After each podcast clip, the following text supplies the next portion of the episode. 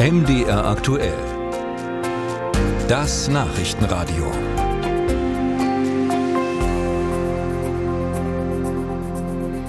Was nehme ich? Die Kurzstrecke, die Zehnerkarte, zwei Zonen oder doch drei?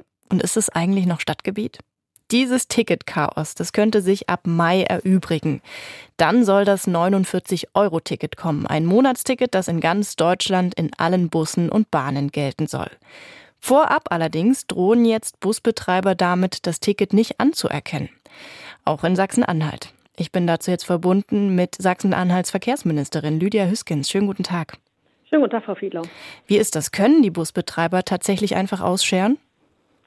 Also Frau Fiedler, bisher hat sich äh, keiner der Landkreise, die ja einen entsprechenden Busunternehmer äh, beauftragen müssten, an uns gewandt mit dem Hinweis, dass es da in diesem Punkt äh, Probleme gibt. Ich bin mir tatsächlich nicht sicher, ob äh, es überhaupt äh, hier, äh, ich sag mal, überhaupt die Aussage ähm, gegeben hat, dass äh, äh, sowas überlegt würde, weil wir mit den Landkreisen und übrigens auch mit den ähm, Unternehmen, häufig sind es ja kommunale Unternehmen, die diese Aufgabe wahrnehmen, bereits vor Weihnachten ähm, ausführlich gesprochen haben, ähm, in großer Runde ähm, das Ganze, das weitere Verfahren diskutiert sind und auch immer in einem sehr, sehr guten, engen Austausch aus sind, äh, sodass ich eigentlich davon ausgehe, dass wenn es dort Sorgen geben würde, seitens des einen oder anderen Unternehmens äh, wir davon auch wüssten. Jetzt ist es ja aber so, dass äh, viele Betreiber Verluste befürchten, weil das 49-Euro-Ticket viele teurere Monatskarten überflüssig machen dürfte. Diese Verluste will der Bund ja ausgleichen, steht aber noch die Frage, ob das tatsächlich im Sinne des EU-Wettbewerbsrechts ist. Ist das inzwischen geklärt?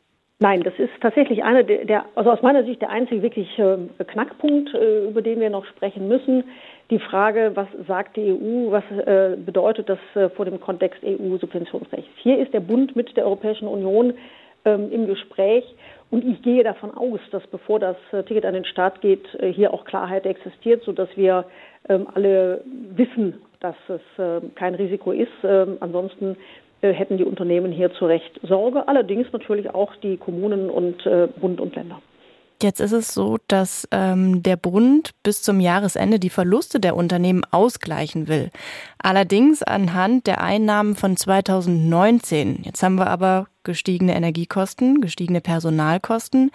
Deshalb ist es einigen Betreibern zu wenig. Knapp zwei Wochen sind es noch Zeit, bis der Verkaufsstart beginnt. Welche Lösungen sehen Sie denn da? Also zwischen äh, Bund und Ländern ist verhandelt und so ist es auch den kommunalen Aufgabenträgern kommuniziert worden die gleiche Systematik erneut zu nehmen, die wir jetzt in 2020 äh, und 21, 22 auch zur Anwendung gebracht haben, mit dem entsprechenden äh, Ausgleich, was entsprechende Kostensteigerung anbelangt, aber vom Grunde her die gleiche ähm, also Systematik zu nutzen bei den Vorabzügen. Das heißt, die Landkreise bekommen von uns vorab, also über Abschläge, entsprechende Finanzmittel, die sie benutzen können, um die Liquidität und die Kosten bei den entsprechenden Betrieben ähm, auszugleichen.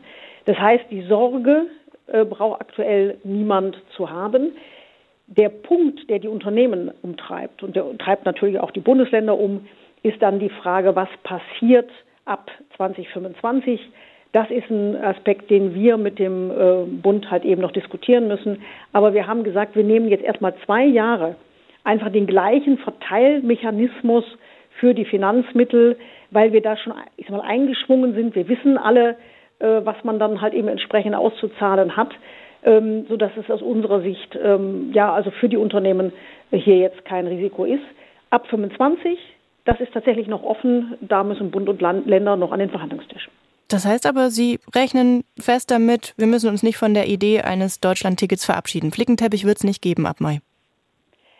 Ich gehe fest davon aus, dass in allen Bundesländern ab dem 1. Mai mit einem 49-Euro-Ticket entsprechend der ÖPNV genutzt werden kann.